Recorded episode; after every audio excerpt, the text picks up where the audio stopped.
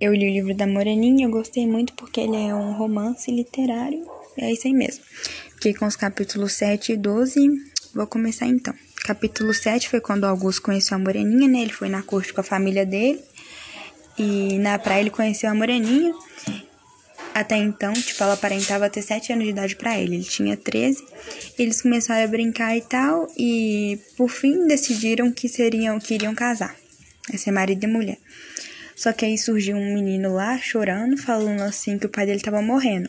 Até que a Moreninha e o Augusto resolveram ir lá para saber o que estava acontecendo. Aí lá eles encontraram um tanto de criança desnutrida, é, um, um, um pobre, o povo tudo pobre lá e tal. E o pai do menino tava morrendo de fome. A mulher chegou lá e falou que o pai do menino tava morrendo de fome. E o Augusto e a Moreninha ficaram espantados, né, com o sofrimento deles e deram os trocados que ele tinha no bolso, que eles tinham lá, para poder ajudar a alimentar o pai do garoto. Aí até então o pai do garoto perguntou o que que eles eram. Aí eles falaram que no futuro eles iriam casar. E o pai do garoto profetizou isso. Falou, ah, então sim, eles vão casar e tudo mais. Aí eles voltaram pra praia. É, e prometeram, se despediram e prometeram que iriam cumprir com o combinado deles, que no caso era casar. Aí Augusto foi, para, o Augusto foi parou de falar, porque ele ouviu que tinha alguém escutando a conversa deles. Aí já no capítulo 8, o Augusto chegou na casa dele, né? Escreveu lá o relato e tal, que ele conheceu a Moreninha e tudo mais. Só que. Ah, é, tá. Aí ele foi e contou pro pai dele, o pai dele elogiou ele.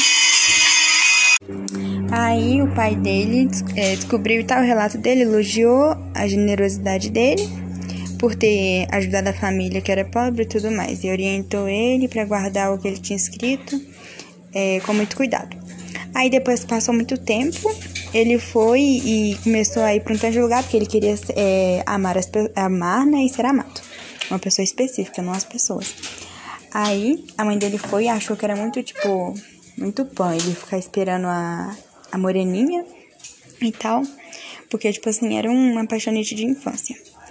Aí ele foi e começou a namorar com outras meninas que, assim, no final vacilaram com ele. Aí ele foi e falou assim que nunca mais se apaixonaria por uma pessoa morena. Ah, essas cores aí que lá.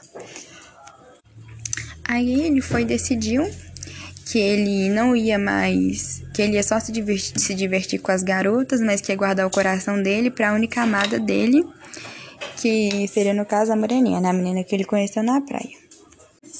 Aí de novo ele viu alguém espiando, né? É, próxima à gruta. O capítulo 9 foi quando Augusto foi pra nascente. Aí a dona Ana foi, começou a rir dele e contou que ah, aquela fonte guardava história antiga, que casava muito com a história dele. Aí ela foi e contou a história lá, né? Que a gente não precisa falar aqui, que essa história é muito grande. Aí o Augusto foi e ouviu de novo alguém escutando a conversa dele na entrada da caverna.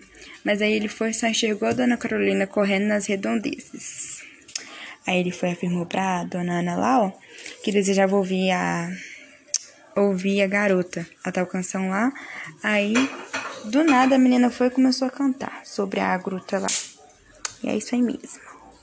Aí, assim que o Augusto e a dona Ana saiu da gruta, eles viram a moreninha de frente pro mar lá, é, cantando a música lá que ele queria ouvir. Já no capítulo 11, né, a Carolina, como sempre bagunceira, deu a flor lá. Não, mentira. Primeiro o Fabrício contou que gostava, contou pro Augusto que ele estava apaixonado pela Moreninha, só que a Moreninha preferia, parecia que a Moreninha preferia o Augusto. Aí o Augusto foi e falou, né, que ele amava somente ela, como também amava as demais garotas. Olha só que menino perverso.